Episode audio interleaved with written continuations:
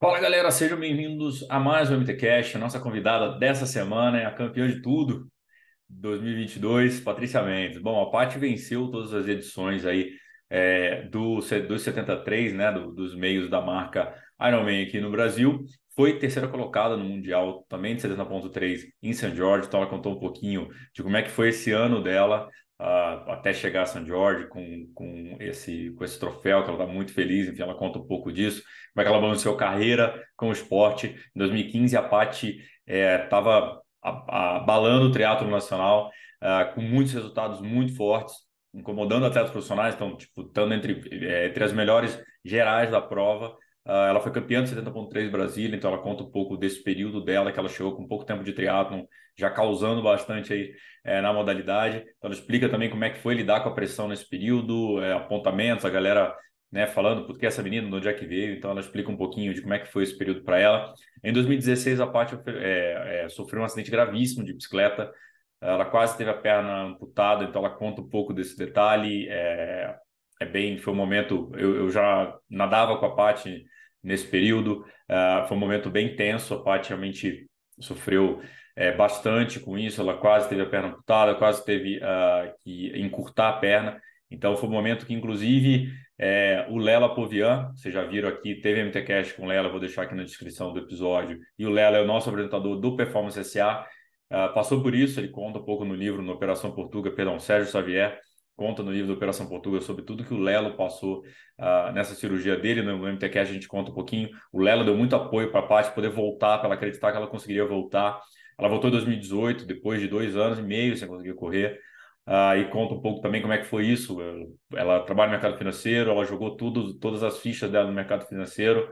Ela trabalhava para caramba, então ela conta um pouquinho dessa relação do como que o esporte é importante no equilíbrio dela, mental dela também, como ela precisa do esporte é, para estar tá bem, para estar tá feliz. Então ela conta um pouco desse caso, conta 2022, é, um pouco de tudo aí é, de que aconteceu nessa carreira da Paty como atleta. A Paty é uma amiga pessoal também, então tem muita história que a gente já passou junto ali na piscina, então a gente conta um pouco desses casos no episódio, beleza? Bom, antes de seguir o episódio, falar para vocês do nosso patrocinador. Então, o Ion, nosso patrocinador aqui, é, tá aqui o, o link no episódio que a gente estiver assistindo a gente pelo YouTube, tem o QR Code aqui, só apontar, você vai direto para o site da Ion. Tem 15% de desconto com o Mundo Tri, tá o código aqui no episódio. Uh, Tri Design, que agora chegaram os wetsuits do Tri Design, então tem 10% de desconto nos wetsuits. Galera, 10% na Tri Design da Orca. Tá aqui o, também o, o, o link e o cupom. A bananinha Santa Lídia, você já sabe, minha preferida é a de banana com amendoim. Então, boa demais essa bananinha. Tá aqui o link, tem desconto também, 10% de desconto. Todos esses links a gente resume tudo no MT Desconto, está no nosso site e também no destaque do nosso Instagram. E agora, ó, camisetinha do Mundo Tri. A gente tem as camisetas do Mundo Tri, então vou deixar aqui o link para vocês. Esse aqui, ó, Hoje o giro é leve, então quem nunca caiu naquele golpe do amigo que fala, ah, vamos hoje leve hoje, quando você vê, você caiu num golpe pesado, então tá aqui as camisetas do Mundo Tri, são quatro modelos, tem lá, vocês compram, é, tem muita gente comprando, muito obrigado todo mundo já comprou, e vamos desfilar essas camisetas aí que estão bem bacana. E agora chega de falar e vamos para o episódio com Patrícia Mendes.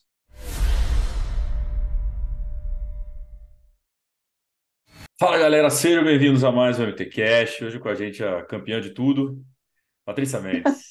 E aí, Paty, não, não. bom? Até da ponto 3. Campeã de tudo, a gente desceu para Augusta. Paty, é, antes da gente começar, geralmente tem, tem convidado que gosta de começar do atual, mas como eu te falei antes, muita gente veio, ah, onde é que surgiu essa menina? Que essa menina ganhou tudo esse ano? Que é essa menina? É, vamos contar para o Brasil que é essa menina. Então, queria saber de você, do começo do começo. Como é que foi o teu começo no esporte? Onde você começou? Como é que foi qual modalidade? Tá bom. É, tem até, eu comecei na natação, mas eu tenho um amigo nosso que é bem famoso aí no mundo do triatlon, que é o Duda, ele sempre fala a mesma coisa. Não conte isso pra ninguém, porque hoje na natação, os três é o pior. Então, assim, eu vim da natação, apesar de que é, hoje a natação é, é, o que eu mais preciso treinar, é o que eu menos gosto de fazer, eu, até que no treino não, mas durante a prova é o que eu tenho menos prazer, mas eu nadei durante 10 anos. É, mesmo na época da natação, eu aprendi muita coisa que eu trago hoje para o triatlon, mas é aquele esporte que hoje em dia é o que menos me dá prazer. Fora isso, depois que eu parei de nadar, que foi na época que eu tive que escolher entre faculdade, continuar nadando, tinha a questão dos meus amigos que eram da natação, então isso influenciou muito para eu continuar na natação por mais tempo. Uhum. E aí o pessoal aí começou a parar, então isso ajudou também na minha decisão de parar. Eu comecei a correr, e assim, eu corria, vai, essas provinhas de 10 quilômetros na rua, e eu corria 10 quilômetros em 50 minutos. E todas as minhas amigas corriam 50 minutos em uma hora. Então eu falava, não, para mim tá ótimo, mando bem na corrida e tal. E aí eu fui fazer um intercâmbio depois que eu, que eu me formei. E quando eu voltei do intercâmbio, eu vim para São Paulo fazer um programa de trainee. E uma das minhas rotações nesse programa de trainee, eu, um dos meus chefes fazia MPR, fazia o Marcos Paulo, assessoria. Uhum. Eu vim, eu não conhecia ninguém, e esse mercado, mercado financeiro, que é, eu trabalho em banco, né? Eu, essa minha rotação, esse meu trainee foi no Citibank. Uhum. E, e eu, como eu não conhecia ninguém, meu chefe falou, mercado financeiro é muito difícil de fazer, de você fazer amizades, não é um ambiente como se fosse de empresa. Entra na MPR, já que você gosta de esporte, vai lá, procura meu técnico, o nome dele é Fábio Rosa. Um beijo, Fábio. Foi meu treinador há sete anos, eu sou totalmente apaixonada por ele. E eu fiz isso, fui lá, procurei o Fábio Rosa e o Fábio falou: ah, não, vamos lá, corre aí três quilômetros para eu ver como é que você corre. Eu corri 3 quilômetros, não foi rápido, mas eu já corri relativamente bem, assim, uma técnica boa e tal. Ele falou, não, vamos. E ele ficou sabendo que eu vim da natação, ele falou, não, vamos, ver, acho que dá pra gente é, explorar bastante aí esse lado do esporte. E aí eu comecei a correr com ele e eu tive uma melhora muito rápida, porque antes eu não treinava com ninguém. Então, assim, quando eu comecei a pegar uma planilha, comecei a aplicar a parte mais científica do esporte, uhum. eu melhorei muito rápido. E aí, eu acho que em seis meses eu já estava fazendo 42, coisa bem assim, bem que deu para ver que eu tinha uma certa facilidade. E aí, quando ele percebeu isso, ele, eu ia fazer, né, coincidentemente, nessa época, eu ia fazer uma viagem para a Europa. Ele falou: ah, compra uma bike lá. E aí, eu comecei a pesquisar a bike, ele me ajudando, a minha bike custava mil euros, eu lembro direitinho. E o euro na época era dois, dois. Eu falei, nossa, que absurdo! 3 mil reais numa bicicleta, de jeito nenhum. Hoje em dia, componente, né? Nem o freio custa isso aí. Mas eu achei um absurdo, mas eu trouxe. Falei, ah. E aí voltei com a bicicleta e comecei nesse, nessa dinâmica, nada pedala, corre aí, natação para na época era tranquilo, na Boritec, sabia nadar, né, por conta desse meu histórico da natação. Comecei a correr direito, comecei a correr até relativamente bem, e a bicicleta era um desastre, era horrível, era do último pelotão, eu sobrava da roda de todo mundo, e mas eu ia lá, eu, eu fazia, eu ia para a USP naquele esquema da madrugada de manhã e tal. E aí, é, comecei assim, um, um, certo momento eu tive uma lesão na corrida, e comecei só a pedalar, e aí melhorei bastante na bicicleta, e aí os três começaram a ficar bem equilibradinhos. Isso foi lá em 2013, final de 2013. E aí, em 2014. Mas, comecei... mas aí você já tinha alguma ideia de prova e tudo ou não? Tipo, começou meio que não, o Fábio me o que que fazia primeiro. Nadar, pedalar ou correr, nesse nível. Vê a paciência que o Fábio Rossi teve que ter comigo. Ele me ensinou o que que fazia primeiro. E aí, então, e aí você começou mais brincando. Você, a tua ideia era fazer triatlo, tipo, você começou a pedalar, já tinha prova, você falou, não, vou ainda nesse trem aqui, vou seguindo aqui, depois eu vejo. É, eu acho que assim, é muito comum, eu me apaixonei. Assim, e eu acho que é muito comum esse envolvimento muito rápido da pessoa. Acho que 95% dos atletas, dos triatletas, que começa a praticar, muito rápido fica muito envolvido. E aconteceu comigo também, sabe? Então, eu me apaixonei.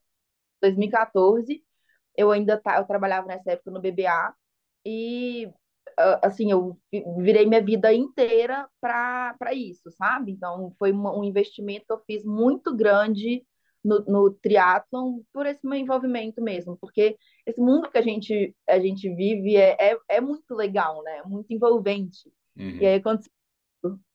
E aí foi, foi um ano de 2014 onde eu comecei a descobrir que talvez eu tivesse bastante facilidade para isso, que talvez. E eu comecei a melhorar na, na bicicleta, né, no pedal, porque eu tive uma lesão na corrida, então comecei a treinar bastante pedal, só pedal, e melhorei rápido também.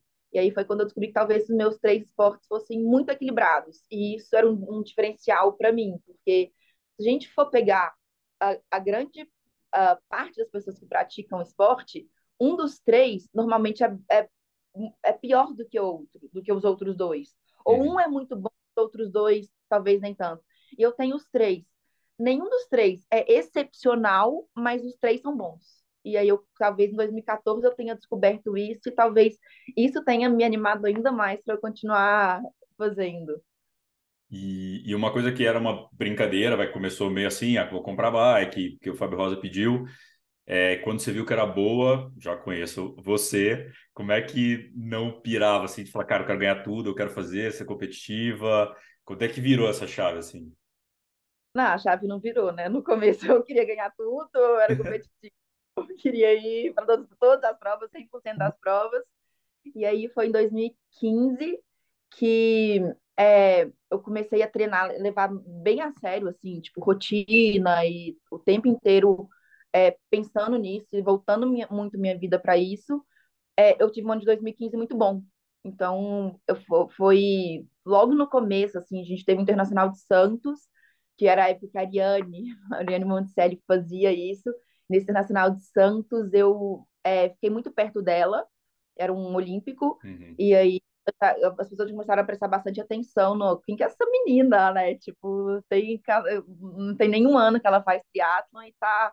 Já comecei a ir bem, eu corri esse Internacional de Santos para acho que foi menos de 40 minutos. Não, na verdade, assim, ele é, marcou, é, tinha menos do que 10 quilômetros e eu corri tipo, tipo 36 minutos, mas é porque tinha menos. Então, eu corri ali 3,55 por aí. Mas, e aí logo depois teve um outro, um GP que eu também fiquei muito perto dela. Depois teve um meio Ironman em Brasília que eu fiquei, tipo, acho que 10 segundos, assim, dela, e ela tava ganhando tudo no profissional. E aí o pessoal ficou bem atento, e aí eu também fiquei deslumbrada, e é muito legal fazer isso, nossa, eu sou, tenho facilidade, e aí eu investi bastante nisso. E aí acho que olhando para trás, vendo minha história para trás, talvez tenha sido até é, um, não diria, não diria um erro, mas assim, uma imaturidade minha, porque eu, eu dei um all-in em triatlon uhum. nessa época. Um all-in na minha vida. E aí até aí eu vivi isso, é, fui super bem, e em 2016 talvez a vida tenha me travado e me que não era esse o caminho, e aí foi, foi quando eu sofri o acidente, né? Que também ficou bem fácil no triatlon. Não, a gente. Vamos falar sobre. Voltar então, em 2015 você tinha 26 anos, 27 anos, era isso? Mais ou menos? 27, é. É, não tem como não subir, né? Porque eu lembro, eu lembro bem dessa prova que a gente já treinava junto na Riboc e você foi campeã geral no 70.3 Brasília. E, né, falando pra galera, não tinha cinco etapas de 70.3 naquela época, era tinha saído de Penha, foi Brasília, acho que a primeira vez ou segunda vez. É, e aí, tipo, você nesse ano que você estava aí, você deu trabalho ali no, já na Internacional, já no GP, e a galera falou, fudeu, essa menina vai, vai ganhar tudo e tal. É, imagino que dessa vez você falou, cara, fudeu, eu sou, sou, eu sou pica, eu sou boa demais nisso aqui, eu vou. Tipo, sou eu, né? Você deve, sobe pra cabeça, não tem jeito, né? Eu, talvez eu até pensasse isso, mas eu nunca fui uma pessoa que fala, não, eu sou, né, eu fui. Mas eu, eu realmente eu vi que eu tinha um diferencial e talvez uhum. por isso essa questão dos meus três esportes serem muito equilibrados. É, os três, eu, eu, eu, acho que até hoje eu tenho isso de característica. Nenhum dos meus três é, é, é excepcional e nenhum dos meus três é ruim. Os três são bons igual. Então, isso, é para mim, na prova é muito bom. Porque eu consigo, em nenhum momento eu falo, tipo, por exemplo, quem não tem uma corrida forte, fala, ai, vai, vai me pegar. Tipo, ai, tá, a pessoa tá, tá vindo, tá chegando. Minha corrida é boa no pedal, eu não tenho um pedal excepcional, mas eu tenho um pedal bem consistente, bem bom. Então, as meninas não chegam muito perto. Na, na uhum. distância que eu não, normalmente eu mantenho ali no pedal, falando quando a, quando a prova tá tipo, mais equilibrada ali. Então, mais ou menos isso, eu acho. E quando é que você fez o Iron? Foi 2015 também, não? 15 também. O Iron também foi polêmico. Você saiu fazendo tudo, tipo, com um ano e meio de triatlo, você fez todas as provas no mesmo ano. Então você queria, era isso. É. É que eu, foi, foi isso que eu te falei, em 2015 eu dei um all-in na minha vida nisso. E eu acho que acontece muito, muito, muito. Assim, eu converso muito com meninas que estão começando agora, e eu olhando para minha história, o que eu tento passar é que a, a vida é, é, muito longa. Você não precisa dar all-in em um ano, concentrado em um ano, porque a vida do triatlo não é igual a vida de um nadador, que com 26 anos o cara já está ali uh, querer, ter, precisando fisiologicamente no final da carreira, 26, 28 anos. Tudo bem, tem nadadores de, de, de velocidade, né? Você pega o Nicolas Santos, 40 anos, o cara tá ligando mundial, mas você pega, na média, uh, esportes uh, que, que, que, são mais de explosão, pessoas mais novas se destacam mais. Uhum. E endurance, a vida é muito longa. Hoje a gente é. pega um triatleta de 34, 35 anos, o cara ainda tá chegando no top, está chegando no pico dele. Então, acho que essa, essa, essa é a mensagem que eu tento passar para as meninas mais novas que estão começando agora. Vai é, um, um, passo de cada vez, vai com mais calma, não precisa concentrar tudo em um ano só, porque você vai ter tempo para isso. E quanto mais maduro você tiver no triatlon, é, é melhor.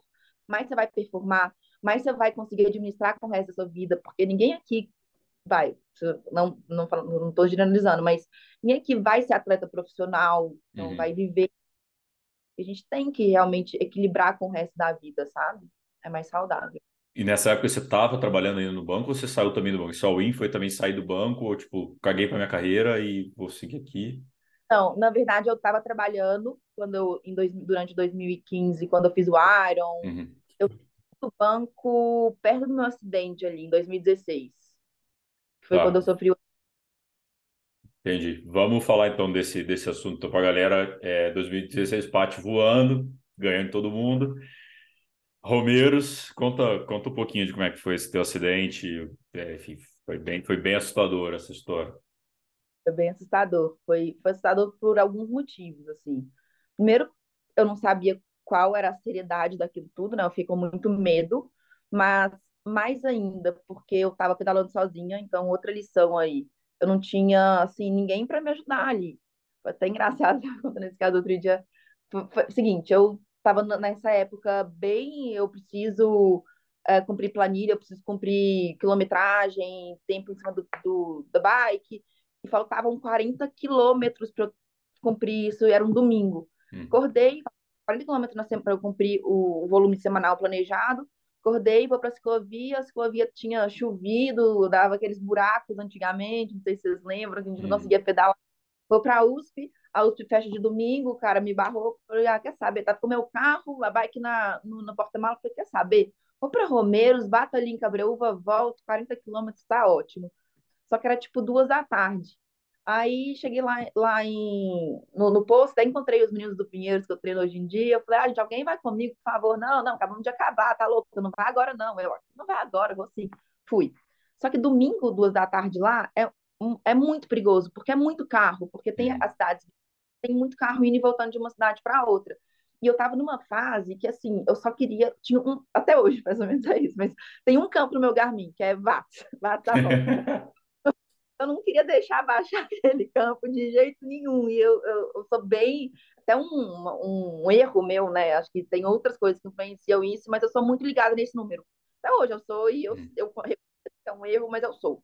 E aí, é, tem, chegando ali, acho que quem já pedalou em Romeiros vai conseguir identificar. Partindo do, do posto do 48, chegando ali no, no 10 quilômetros depois, naquele portal, portalzinho ali perto da, de Pirapora, uhum estágio desativado são três casinhas, e aí a primeira é mão, a segunda, então assim, são três. A primeira é mão, então o ciclista pode ir, né? Quem está na minha direção pode ir, a segunda é contramão, e a terceira, depois eu fiquei sabendo que é para ônibus e caminhão, então ela não tem nem a, o teto, ela é inteira vazia, vazada.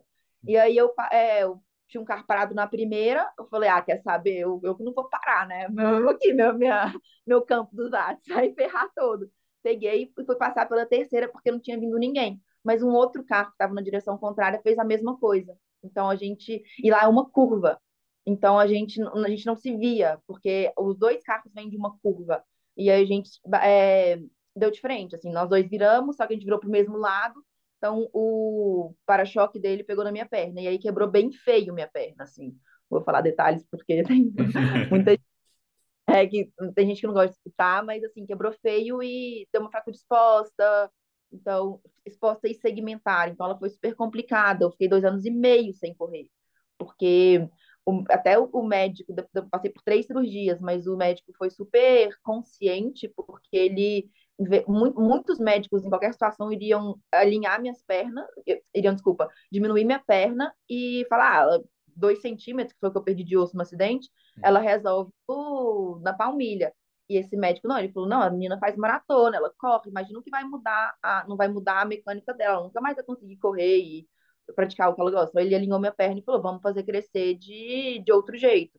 Ele tem várias, uh, várias alternativas médicas, inclusive hum. o Lelo, que o pessoal conhece também, uma pessoa que passou por isso, né? Ele precisou colocar a gaiola no acidente, na, na, perna que ele quebrou. Eu conversei muito com ele na época, então, assim, ele foi uma pessoa que me deu bastante força. Ele falava, Paty, eu ficava com muito medo, né? Nunca mais vou correr, nunca mais vou fazer o que eu mais gosto. Ele falava, Paty, eu tive um acidente que foi pior, talvez, e eu corri uma maratona para 2 horas e 36 depois disso. Então, relaxa, vai dar certo. Não sei quando, mas um hum. momento vai dar e aí isso me confortava. E, e foi mais ou menos o que aconteceu comigo, né? Eu demorei dois anos e meio, então eu só voltei a correr no final de 18. E eu pedalava nesse meio do caminho, hum. mas e como eu não estava conseguindo performar, porque eu não conseguia nem competir, nem treinar nada de hum. corrida, eu resolvi, é, ou resolveram por mim, ou a vida resolveu por mim que eu deveria investir na minha carreira, e foi o que eu fiz. E, por um lado, olhando para trás, foi muito bom para mim isso ter acontecido, sabe? Hum. Porque talvez eu estivesse mais perdida, tivesse investido super no triatlo naquela época, talvez até tivesse corrido umas provas no Pro, não sei. Mas assim, eu, eu, hoje eu sei que não seria, eu não seria totalmente realizada como pessoa se minha vida tivesse ido por esse lado, sabe? Porque hoje eu sou muito mais feliz tendo tudo e o triatlon do que tendo só o o, vou explicar para a galera aqui rapidinho, então só fazer o contexto de Romero, você falou. Romeiros é uma estrada aqui em São Paulo, aqui né, de São Paulo, aqui pela Castelo, na Castelo Branco, que a galera pedala muito, tem muita subida, muita descida, é muito comum ter, ter muito, é bem técnico lá o percurso, então muita gente de São Paulo treina por lá. Uh, como a Paty falou, é, tem sábado e domingo, tem um monte de ciclista, agora tem muito motoqueiro também, motociclista, um monte de coisa lá. É, e, e, é mais perigoso, então o presidente falou, e é mais isolado também, tipo, questão é uma estrada vicinal, né, não é uma estrada principal. É, e, e, a gente já viu queda, enfim, é, é natural, né? quedas ali, a galera é, perde um pouco tangente ali, é mais perigoso, mas no caso dela foi, foi acidente. Uma dúvida desse dia do acidente é como é que. Porque aí, aí são histórias, agora é curiosidade minha, porque eu lembro que o, o Borejo foi parar lá, porque você falou que estava sozinha. Como é que você foi? O carro parou, te ajudou, levou para o hospital? Como é que foi essa história? Era um casal caras eram muito gente boa. Pra você ter noção, eles mandavam um Feliz Natal de, depois de cinco anos do acidente. Tadinho. É, e um casal super humilde, sabe? Num carro, tipo, mais, bem mais antigo, assim. E eles foram comigo até. Eles, a menina foi até o hospital aqui em São Paulo e falou: Eu só vou. Eu vou pegou minhas coisas, né? Anel, essas coisas que tiraram de mim por conta de uhum. inchar e tal. Falou, eu entrego pra mãe dela em São Paulo. Então, eles foram super legais comigo. A, e, e, sendo que a culpa nem foi deles, porque a culpa hum. foi total. É, eu, vai. É. É, é. foi minha, mas assim, foi eu, é porque eu era muito inconsequente. Então, assim, foi de inconsequência minha. Eu não, hum. eu não faço nisso. Tipo, eu, eu, eu, como ciclista, sou mais fraca que o carro. Foi um acidente, porque os dois passaram pelo, pelo, pela terceira casinha? Foi. Mas eu que deveria ser mais prudente, porque a ciclista ali era eu. Hum. Os caras pela lataria do carro. Mas, enfim, é, aí eu caí no chão, falei, nossa, ferrou, né? Será que eu morri? Será que eu tô paraplégica? Tipo, um acidente no carro, eu olhei minha bike, minha bike partiu no meio. Falei, nossa. Aí eu liguei para minha mãe, meus pais em São Paulo. Falei, mãe, é, sofri um acidente, calma. Eu não, não bati a cabeça, eu não bati a coluna, tá tudo bem, mas vou ter que amputar minha perna. Porque minha perna, olha eu, minha mãe, ela falou que ela entrou no, no, no, no avião. Uh, meu pai de, foi, foi de sunga, ele estava tomando, tomando sol na casa da minha avó. Meu pai de sunga, ele, minha mãe falou: se você for passar em casa, eu vou sozinho. meu pai tá bom, então vamos. A parte é de BH, tá, galera? Só falando aqui, esqueci mesmo. É. E aí, é... eu, nessa, nessa mesma hora, eu olhei, falei, eu vou ligar para. Na época eu era muito, eu fiz o ciclo do ar com Duda e com Borejo. Eu falei, eu vou ligar para os dois alguém vai me ajudar. Eu tava sozinha e liguei para os dois, falei, gente, e os dois têm família, os dois têm filhos, mulher, então. Eu, mas eu falei, ah, são, são meus amigos e eu, vou, vou ligar. E aí o, eles se conversaram, o Borejo falou, não, eu vou. E aí foi muito bom, porque o Borejo foi super agilizado e, tipo, chegou lá e quando eu cheguei no hospital, eu dei a maior sorte, assim, Deus não dorme, né?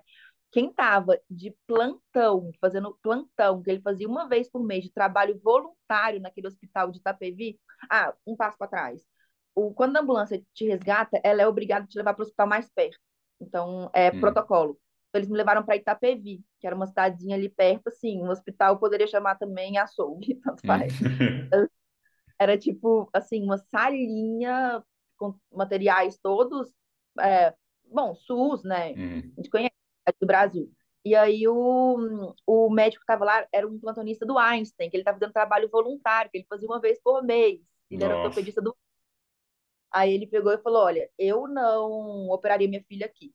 Então eu vou fazer o seguinte: eu vou. A gente não pode é, dar alta para ela, ela, porque a minha perna estava aberta, porque a fratura foi exposta. A gente não pode dar alta para ela é, nessa situação eu vou ali, no, eu vou no, o segurança vai liberar, liberar ela, coloca ela no carro de vocês e leva ela para o hospital em São Paulo. E aí, nisso, o Borejo, meu, meus pais já foram olhando o plano de saúde e tudo. O Borejo, a gente entrou no carro do, do, do Borejo, meus pais me encontraram na porta do Einstein. Tipo, eu, eu, eu todo, todo já, sala de cirurgia pronta, médico, tudo. Então, assim, depois do acidente, deu tudo muito certo.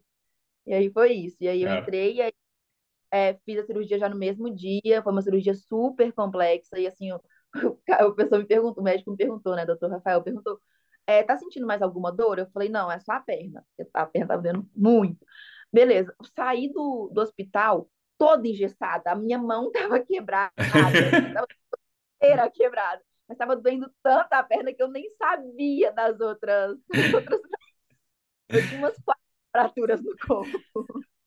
Nossa, imagina sua mãe, tadinha, o susto que a sua mãe não tomou com essa tua ligação. É, mas aí, logo na ambulância, eu perguntei pro, pro, pro, pro socorrista que estava lá, eu falei, tem alguma chance de eu ter que amputar minha perna? Ele falou, não, amputar a perna quando é esmagamento, se eu, se eu, se eu realmente quebrou em dois lugares, foi segmentar, foi exposto, é complicado, talvez demore para colar, mas o, a fratura tá, tá muito sob controle. Aí eu já fiquei mais tranquila e parei de falar, eu só pensava na dor depois disso. Porque antes nem na dor eu tava sentindo, tava, nossa, meu. Tava em choque, né? Tava, tava preocupadíssima, né? Porque eu, realmente aquilo, eu gosto muito de correr. É, e de esporte no geral, né? Você ficou quanto tempo você poder voltar a fazer esporte? Dois anos e meio. Não, não, esporte, não, não. Esporte. Ah, não. É, esporte não minha perna estava.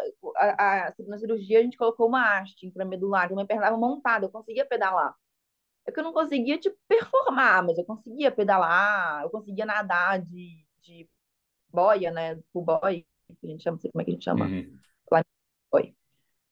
O... E, aí, e aí você falou que em 2016 teve esse choque, então aí você, beleza, voltou a pensar na tua carreira, e aí não tinha outra coisa que fazer, que você não conseguia performar, então carreira e voltou esse equilíbrio Hoje você sente que você equilibra melhor isso, esses pratos, assim, carreira e treino? É porque o que, que aconteceu? Eu, eu fiz essa mudança de vida, mas eu, eu comecei a trabalhar no, também no mercado financeiro, mas numa área que aí foi all-in para a carreira e que também não era equilibrado e que também não estava é, plenamente feliz, porque eu estava num esquema de vida que eu não conseguia curtir essa parte de, de esporte que eu gosto. Sempre uma pessoa do dia, eu sempre gostei de acordar cedo. E eu tava num esquema, acho que quem é do mercado vai saber, eu tava trabalhando com M&A.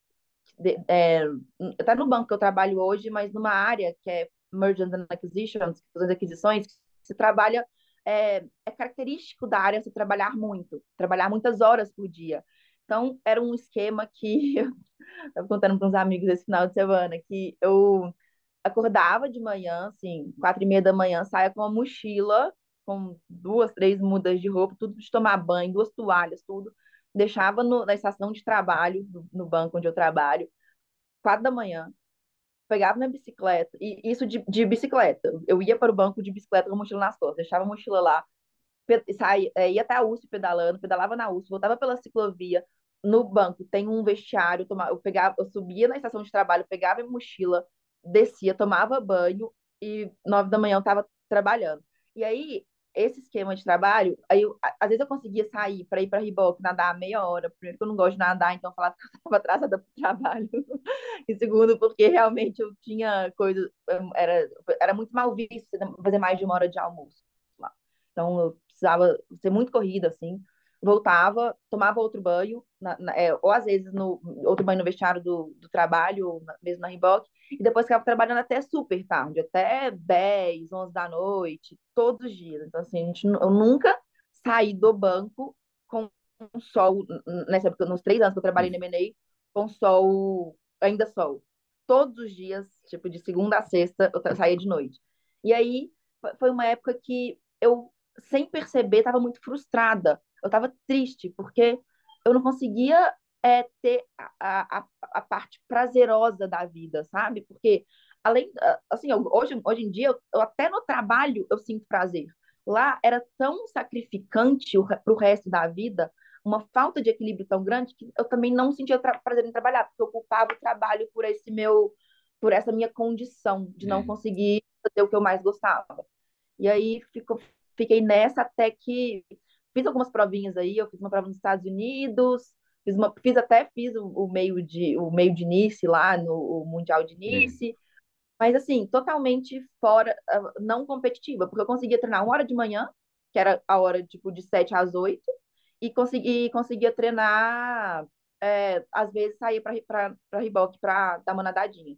Então era isso, não conseguia performar. E muito cansada sempre, né? Porque eu chegava em casa então, eu acordava de cinco, aí saía de casa seis, e todo esse era minha vida não estava legal. E aí é o que eu é, hoje eu olho para trás de novo, assim, hoje bem mais madura e bem mais tranquila com minhas decisões, eu olho para trás e falo, não era saudável nem em 2015 e também não era saudável entre 2016, 17 e 18. É, eu, eu acho que o equilíbrio é, é o que é saudável, né? Uhum. Uma coisa que eu já refleti bastante, também converso bastante com as pessoas também que me procuram, ou para perguntar ah, como é que você lida com isso, né? Você é uma amadora, trabalha em banco e tal. Esse equilíbrio, é, ele existe e ele não é igual para todo mundo. Então, não posso falar, ah, o equilíbrio é o seguinte: você vai fazer isso, minha vida é isso, isso, isso, e isso é equilíbrio. Hum. Esse foi o meu em 2022. E não necessariamente esse vai ser meu equilíbrio em 2023, porque além de não ser o equilíbrio ideal para pessoas diferentes, esse, esse equilíbrio a gente não pode falar que ele é estático. Em 2022, ele foi meu equilíbrio, ele foi ótimo para mim, eu estava super feliz, sim, mas em 2023 pode ser que ah, eu queira focar em alguma outra coisa, ou quero, eu quero ser promovido, então tenho que baixar um pouco ah, Nem sei se vai ser isso, ainda não decidi, eu estou de férias, não quero pensar sobre Sim, em 2000, pode ser que em 2025 eu queira ter família, então meu equilíbrio vai ser muito longe de fazer seis Ironmans, seis meio Ironmans em seis meses, vai ser muito longe disso, vai. E aí é o equilíbrio, mas vai ser meu equilíbrio ideal daquele momento, que é o que eu acho que as pessoas têm que sempre procurar, sabe? Um equilíbrio saudável. Ah, legal, legal você trazer esse ponto, que eu acho que é isso mesmo. o triatlon, a galera erra a mão, né? Inevitável, como você falou. No começo você sempre se empolga, o negócio é demais e eu também quase perdi carreira por causa disso, de empolgar e achar que eu poderia fazer alguma coisa diferente. Fui demitido por causa disso, por causa do triatlon, lá atrás. É, depois voltei e falei, não, volta que dá para fazer os dois, dá para fazer bem e, e, acho que uma coisa complementa a outra.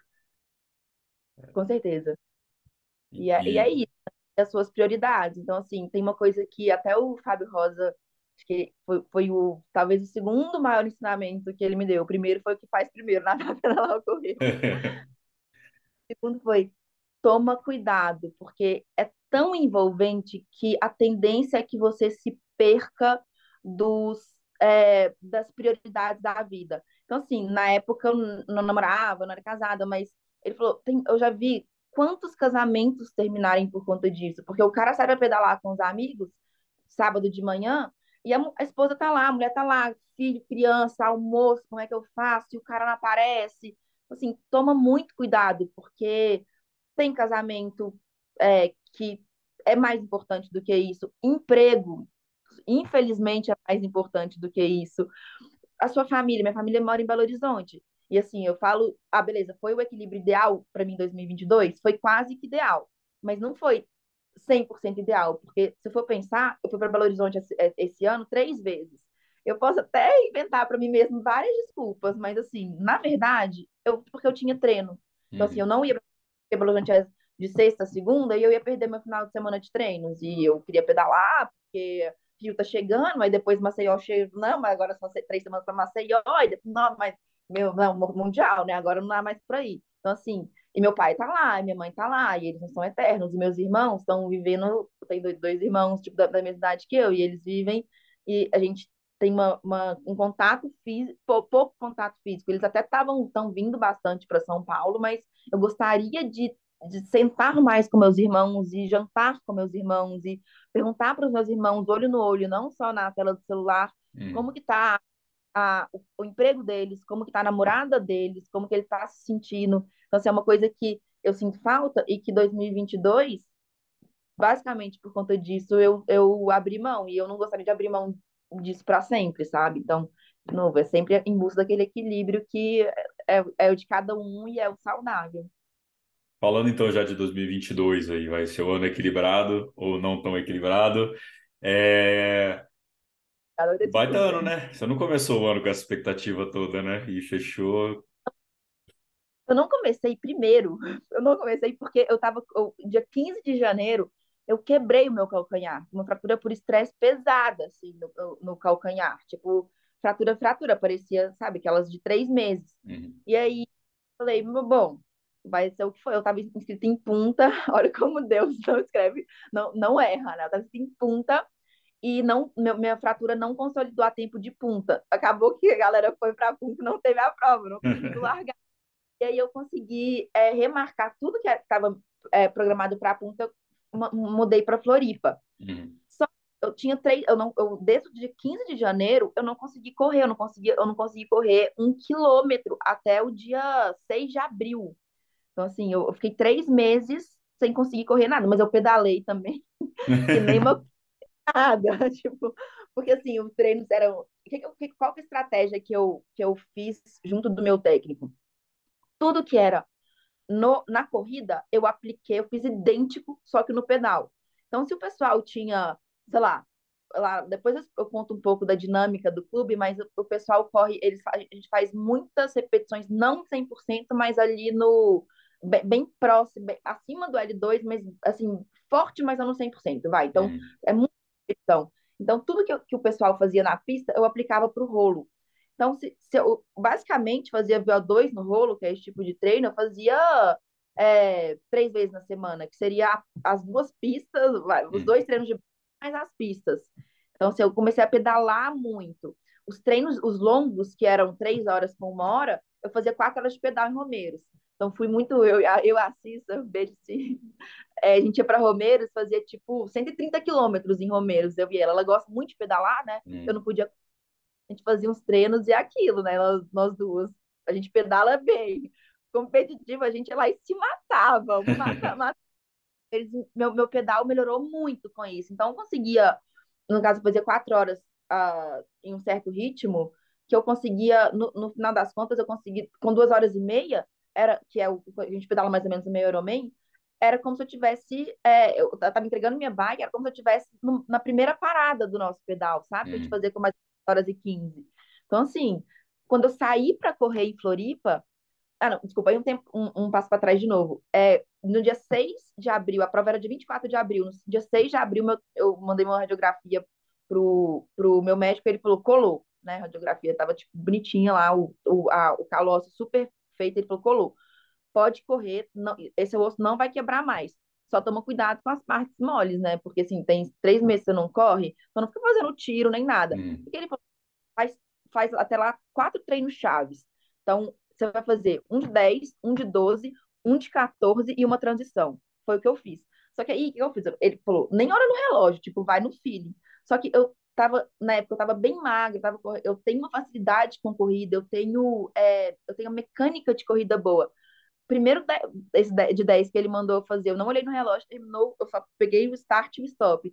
Terminou o treino, tinha dado tipo 4 e 10 de pace, assim. Eu peguei e falei assim: ah, tá tranquilo, dá, vai dar pra correr, tipo, pelo menos um 4 e 20 em Floripa, que vai estar tá ótimo, sabe? Pô, três meses, fiquei três meses sem correr. Vai, é, tipo, não, não, vai estar tá bom, vai estar tá satisfatório. Aí fiz o de 12 foi melhor ainda. Fiz o de 14 foi melhor ainda, mais rápido ainda. Falei, não, vou, vou para a prova, vou confiante.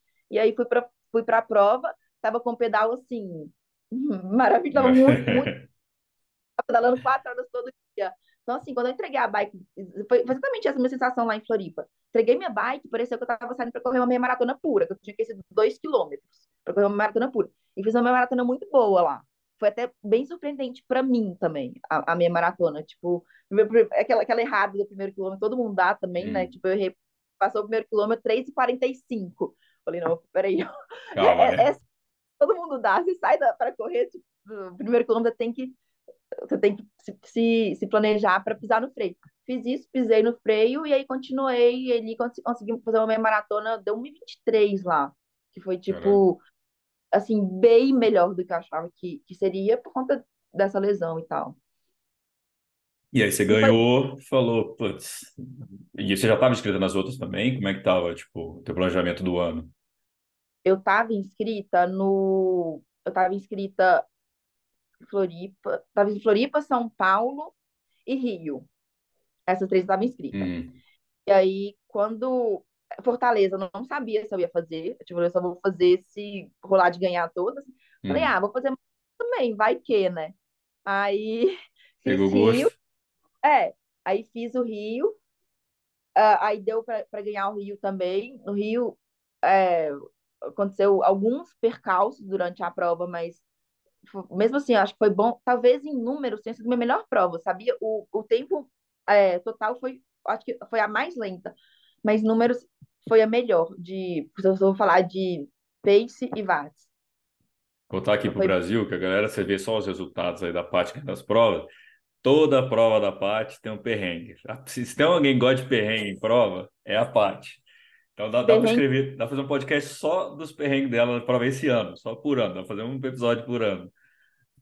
Dá. Qual foi que furou é... o pneu? É aprendizado. Aprendizado, aprendizado. Como é que teve? É. Furou pneu, quebrou, quebrou guidão. Como é que. Resumo do, do, do, dos aprendizados. Né? Resumo. No Rio, furou o pneu também, mas ah, vai, furar o pneu não é minha culpa. As não. outras todas no Rio furou o pneu e quebrou o taquinho da minha sapatilha. é, você muito... De quem me conhece sabe. Tem uma habilidade incrível para fazer transição. Incrível. Tô brincando.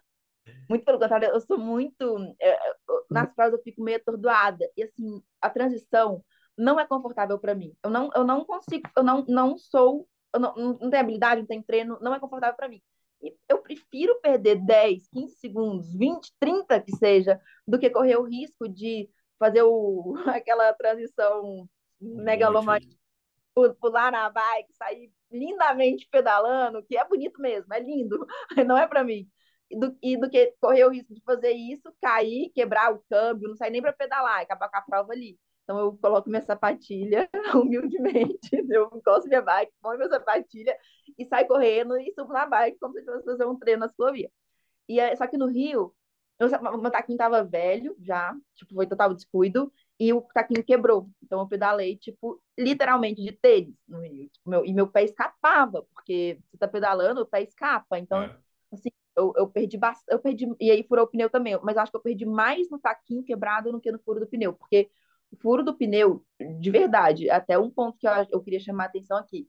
As provas da, do Brasil Ironman Unlimited são, assim, de apoio, de organização. É sensacional. E aí eles estão com a Visual Bike, né? Que também é assim. É, a... Visual. Mandar um abraço pro Brunão. Pro Brunão, pro Ricardo, porque os caras são muito bons. Da, tanto da Visual quanto da Unlimited. E os caras foram muito rápidos.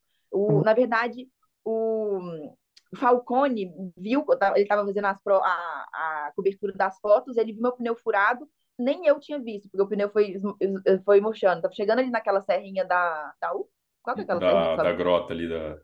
Grota, né? Da grota ali no, no Rio, é. É, é, mas é essa mesmo. Aí ele viu, chamou o mecânico, chamou a moto, o cara, quando é, ele viu, ele me avisou, eu tentei trocar, né? Eu falei, não, não vou conseguir. Aí ele falou, vou chamar a moto então. Aí ele foi lá, voltou, chamou a moto, que era o disco. Eu não consegui porque eu quero o disco, tá, gente? Eu não sou tão, não sou tão uma roda é, aberta eu conseguiria. E aí ele, a, a, moto chegou, se eu perdi cinco minutos ali foi muito. Nem isso eu perdi, porque eu continuei pedalando devagar, o pneu não estava no chão, uhum. então eu continuei pedalando. É, ah, inclusive um outro, um outro jabá aqui, o disco da Session, assim, surreal, não deixa a desejar, é nacional, não deixa, não deixa de desejar e nenhum outro disco gringo por aí. Então, assim, quem quiser dar uma investida num disco, pelo menos cota e olha e pesquisa sobre uh, o disco e rolamentos e a cera também parece que é muito boa da, da Session. Tá toda, toda public post ela agora. Mas a gente deixa depois lá no perfil dela, vai estar todos os patrocinadores lá e. Uh... e mas eu, aí quando. Beleza, você viu que tava bem, motor de lesão, tava bem, andando pra caralho. E aí tinha o Mundial, que eu já, como eu te conheço, né, pessoalmente, já sei do, do, dos planos, tô, tô, tô, tô, botando você aqui na, na fogueira pro Brasil, mas é, você tinha o objetivo de ir bem no Mundial, né? Você tipo, falou, cara, beleza, tem que ganhar as provas 70.3 aqui, ia ser legal ganhar todas, mas teu objetivo era o Mundial, né? É, eu dei uma pesquisada ali nas meninas, falei, ah, acho que dá para pelo menos brigar, dá é, nas meninas que eu digo nos anos anteriores, né? Uhum. Eu tava andando e tal. Então, assim, é, fui, lá, fui lá, treinei para isso, mas eu acho que talvez eu tenha errado a mão no, na quantidade de provas antes, dado que o meu objetivo era o Mundial. Então, uhum. Então, assim, em 23, muito provavelmente, se eu for é, fazer o, o, mesmo esquema que eu fiz em 2022, eu não faria seis meio Ironman em seis meses. Eu acho que eu faria, talvez, um ou dois antes e focaria na Finlândia, sabe? Acho que eu tô decidindo isso ainda, tô conversando ah, com o meu técnico, tô conversando com amigos para ver qual que vai ser a decisão, mas tá bem na minha cabeça isso, fazer um ano mais voltado para uma prova só e não para o volume de provas que eu fiz, porque ou não, você perde uma semana uh, do polimento, a semana seguinte da prova infelizmente, eu não sou das, das pessoas que conseguem entrar para falar, ah, vou administrar minha vantagem, não consigo. Então, assim, eu dou, eu vou, me mato, e aí a, a, semana seguinte é muito sofrida mesmo, e aí eu acho que é, talvez tenha tanta, tanta prova, né, tenha prejudicado um pouco o ciclo do Mundial, apesar de que, por outro lado, me trouxe bastante experiência para o Mundial. Então, essas hum. besteirinhas que aconteceram nessas provas não aconteceu nada no Mundial. Aconteceu uma outra coisa, né? Conta pro Brasil. Conta pro Brasil, vai. Eu sei. Vou deixar você contar. Não, é, eu, eu, nunca acho que eu fiz uma prova que eu falei, nossa, essa eu não viajei, não errei, não aconteceu nada. Sempre acontece alguma coisa. E eu estava bem, bastante é, focada no, no Mundial para não acontecer, porque eu sei que lá o nível é muito, muito maior. Igual eu tô super bem, tô treinando bem, tô é, performando aqui no Brasil, eh, nas outras partes do mundo, obviamente tem outras meninas que estão na mesma situação que eu. Hum. Então lá, todo mundo que olhava pro lado, olhava e falava, ah, tá, é igual eu, tipo, tá bem também, tá treinada também, tá focada hum. também, tô competindo ali com um, é um nível que eu não posso, não poderia me dar o luxo de errar.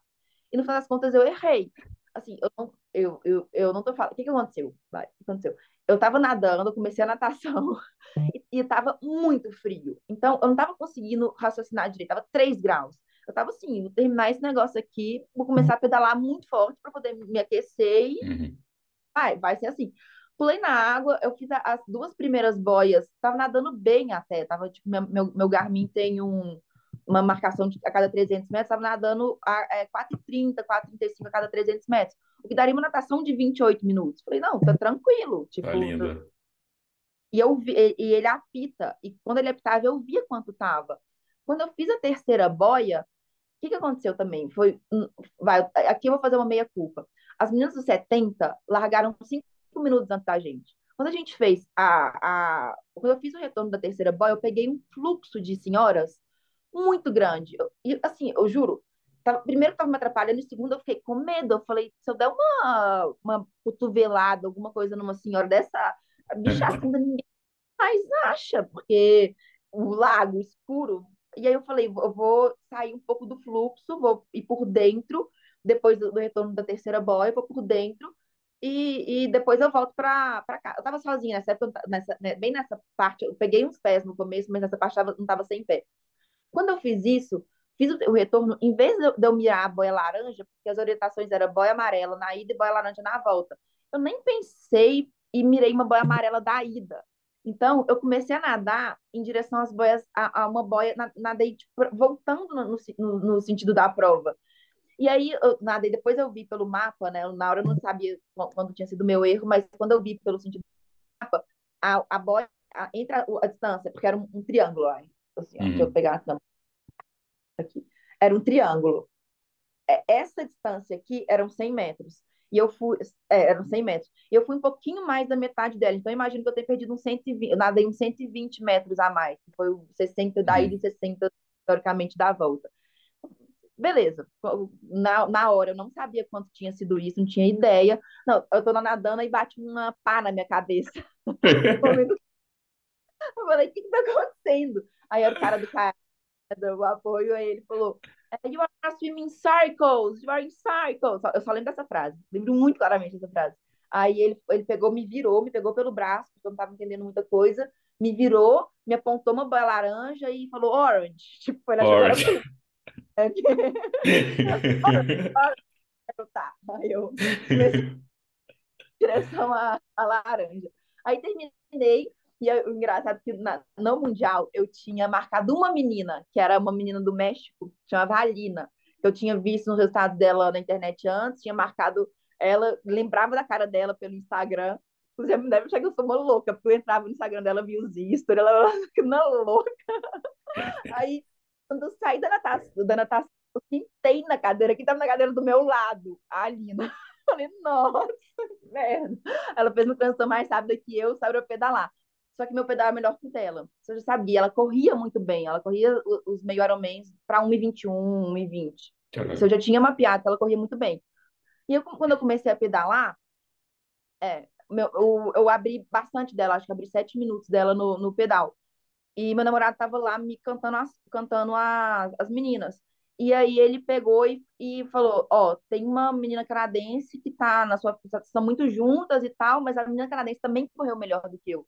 E aí, quando no meio da prova, eu já uh, precifiquei que a canadense não ia dar para pegar, porque ela pedalava muito, tipo, ela pedalou duas horas e meia, assim, ela pedalou bem melhor do que eu, duas horas e vinte e nove, e correu muito bem também, coisa que ela não corria antes. Ela, uhum. Eu depois eu conversei com ela, falou que ela aprendeu a correr trail, e lá no, no Mundial, pelo o circuito, as pessoas que corriam trail é, eram muito, muito foram muito, era muito bom para isso, e eu corro muito então, eu não sei correr descida. Eu, eu, hum. na, na, eu tive dificuldade, mas muito mais na descida. Tipo, eu não, não sei correr descida. Eu corro no plano 4 para 1, na descida tá correndo 3,58. Falava, ah, grandes merdas, porque na subida tenho 4,20. Tipo, pô, não dá pra conta, não fecha aqui.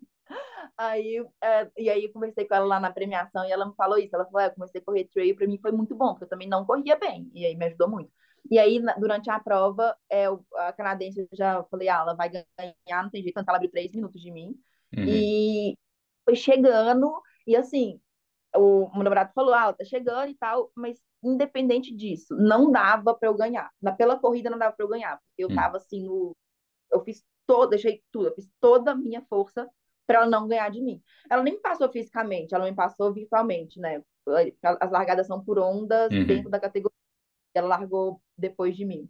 Então, hum. ela, é, quando ela chegou, eu tava linda, esperando, assim, porque a menina do antidoping tinha. Ah, depois a gente deixar essa menina do antidoping tinha me, me falado, vamos ali e tal. E eu fiquei meio que enrolando que eu queria que ela chegasse para eu ver o tempo dela na, na, no, no painel, porque eu tinha hum. visto o meu. Né? E ela não chegava, e eu, vamos, vamos, peraí, eu estou passando mal, peraí, só um segundo. Eu falei, não, a gente tem que ir. E eu, não, não, só mais um segundinho e tal. Aí quando ela chegou, eu vi que ela tinha ganho de mim 19 segundos. Nossa. E é, não tem o que fazer, né? Não é, e não dá pra ficar falando se, tipo, é. ai, se você não a boia, você teria ganho dela? Sei lá, porque se eu não tivesse errado a boia, eu poderia ter caído de bike, eu poderia ter furado meu pneu. Tipo, eu, é. eu poderia ter passado eu não tivesse errado a boia, eu ia sair, tipo, X minutos antes, e no momento que eu passei em algum lugar ali na estrada, eu poderia ter uma taxinha que furasse meu pneu.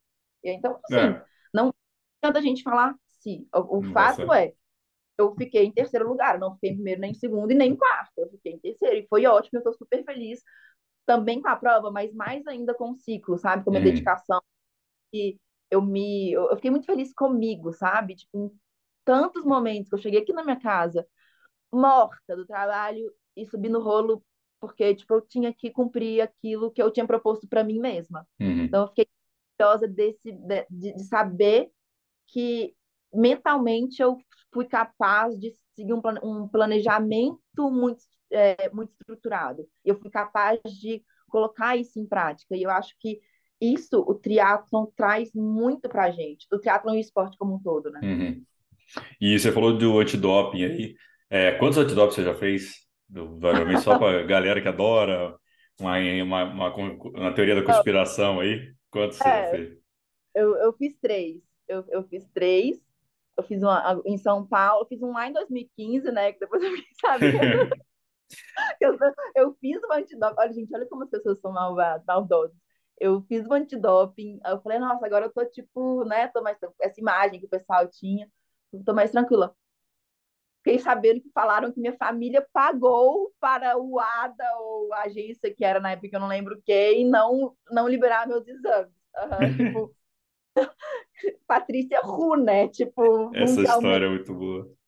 Eu, minha família teria acesso ao ADA, então é. aí eu fiz e aí passou e aí depois eu fiz um agora em São Paulo e depois fiz o um mundial também. Então, foi, foram, foram três é até uma, uma, uma, reflexão que eu acho que as pessoas têm que ter, que tem que as pessoas têm que ser mais responsáveis, porque assim, aconteceu no, no começo do ano um episódio que me deixou muito, muito, muito chateada, eu até falei com a pessoa, é, pessoalmente, assim, são alguns podcasts que muito, muito irresponsáveis, a palavra não é nem inconsequente, são irresponsáveis. O que acontece? A pessoa vai lá e fala, ah, a menina tá magra, tá andando rápido, não, não acredito que seja natural. Só que é, a pessoa não tem, ela não tem evidência, ela não sabe tanto que a gente é, fez dieta, o tanto que a gente teve teto preto no rolo, porque a gente não comeu antes de treinar, treinou em jejum, o tanto de dias que a gente foi dormir com fome, tomou um copo de água e, e foi dormir para poder chegar naquele nível de, de performance, e a pessoa vai lá e ela e são, são, é um podcast que eu acho que tem eu não, não vou citar nomes aqui, mas gosta de ser taxado como sou é, polêmico. Só que as pessoas deveriam ter mais responsabilidade na hora de polemizar com a seriedade dos outros, sabe? Uhum. Porque, assim, polemizar com assuntos que são gerais, ok. Agora, polemizar com a, a seriedade de uma pessoa é, é feio, é, é, não sem é provas, legal. né? E sem provas, sem evidência nenhuma, né? É, né? não nem na prova, nem evidência tinha. Tipo, tava treinando pra caramba, tava comendo bem, tava fazendo tudo bem, não tinha, não tinha o menor. E assim, foram, a pessoa que falou isso foi uma pessoa que me conhece, conheceu durante sete anos.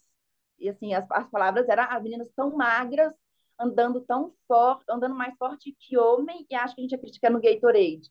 Gente, é, isso é muito ofensivo, é. sabe? Muito inconsequente.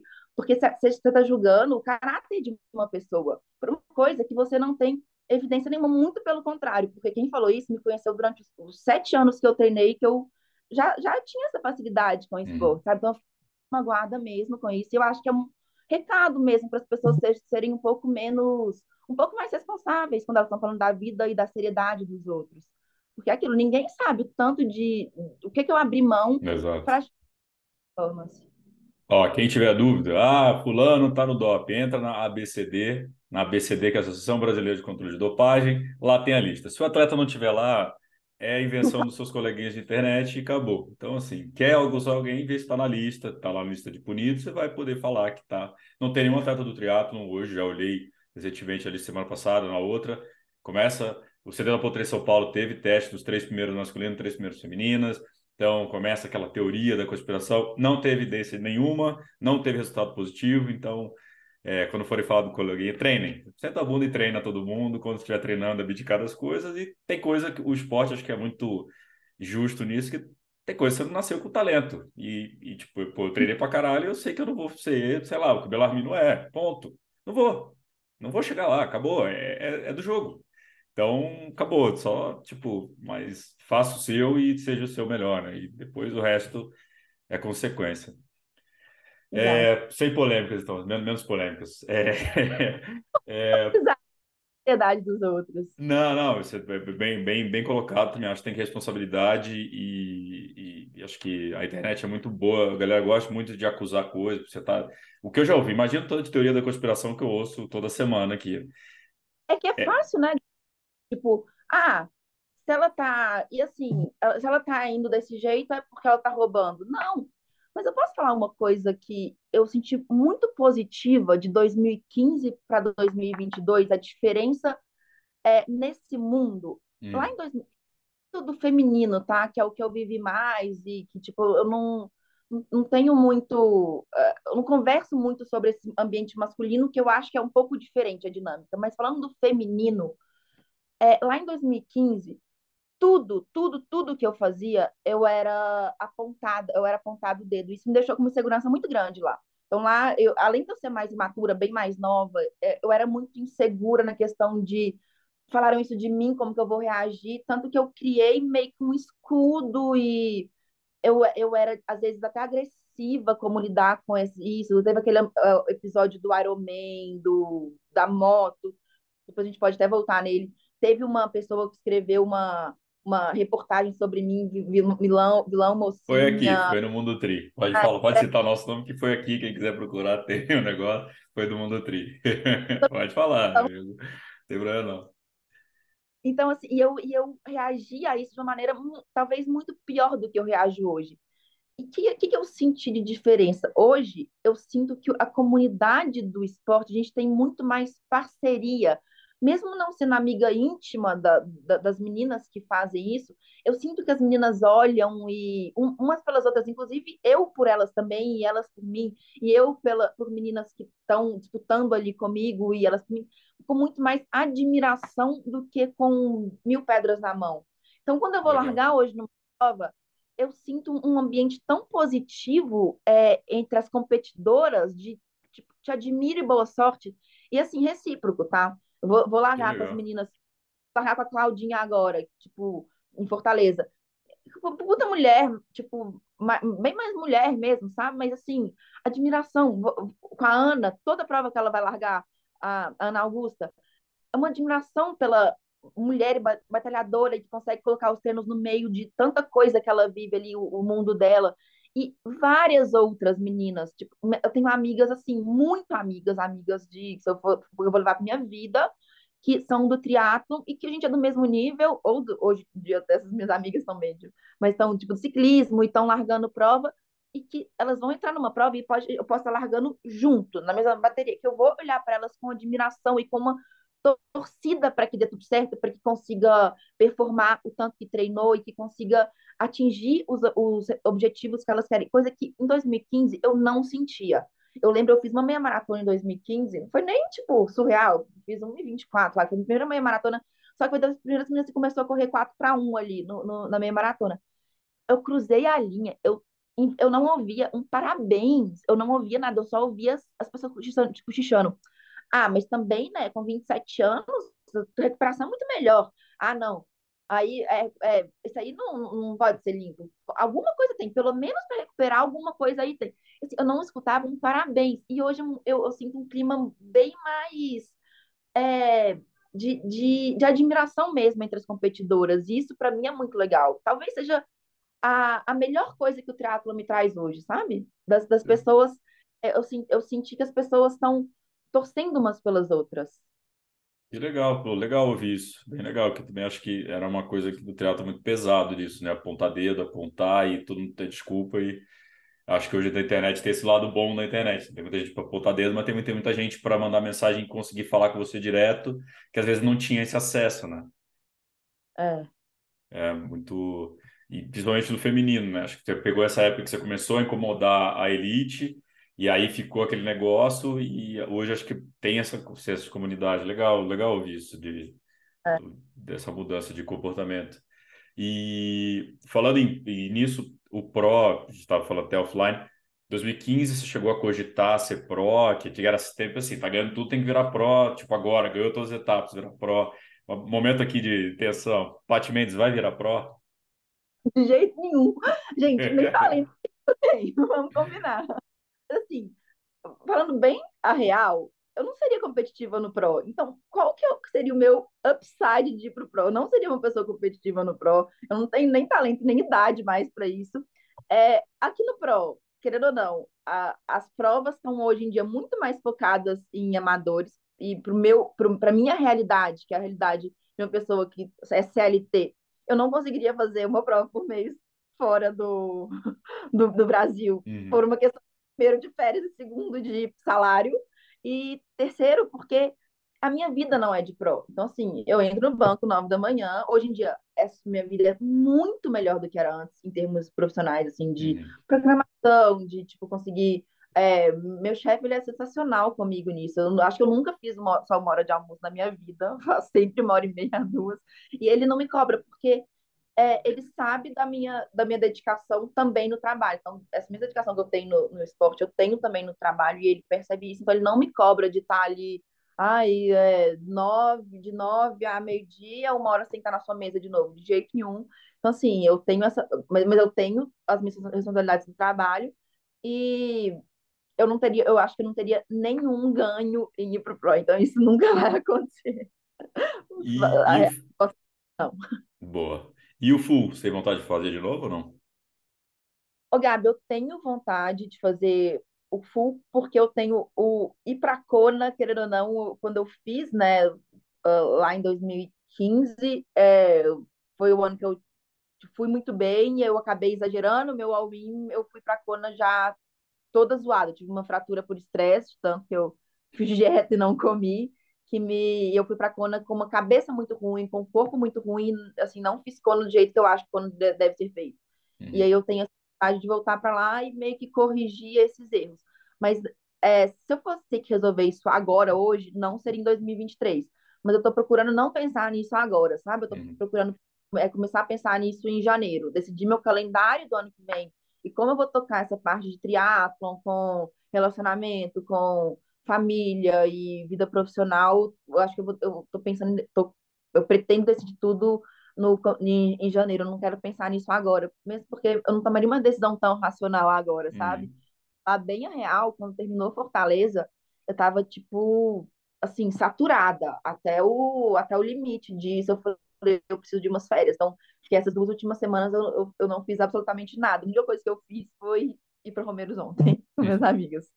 E dar na cabeça de todo mundo que eu já sei. Já sei. Mas não. Mentira, eu tomei na cabeça. E, Paty, reta final agora aqui do, do, programa, do podcast. Qual que você acha que foi a melhor lição que o esporte te deu?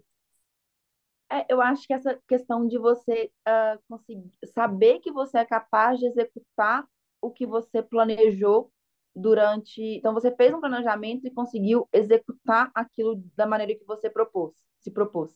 Então, eu acho isso super importante e eu, eu acredito que depois desse ciclo de 2022, que, me, que trou me trouxe essa confiança de que eu consigo fazer isso, aplicada em 2022 ao esporte, mas eu acho que eu vou conseguir é, replicar isso de melhor e mais confiante em todas as outras vertentes da minha vida.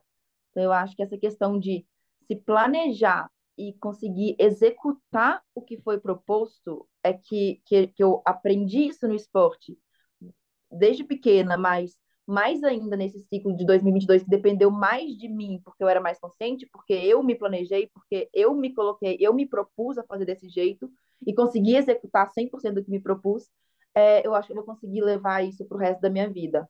Então, no trabalho, nas minhas relações pessoais, de, de ah, eu preciso melhorar tal coisa em, no relacionamento com minha mãe, com meu namorado.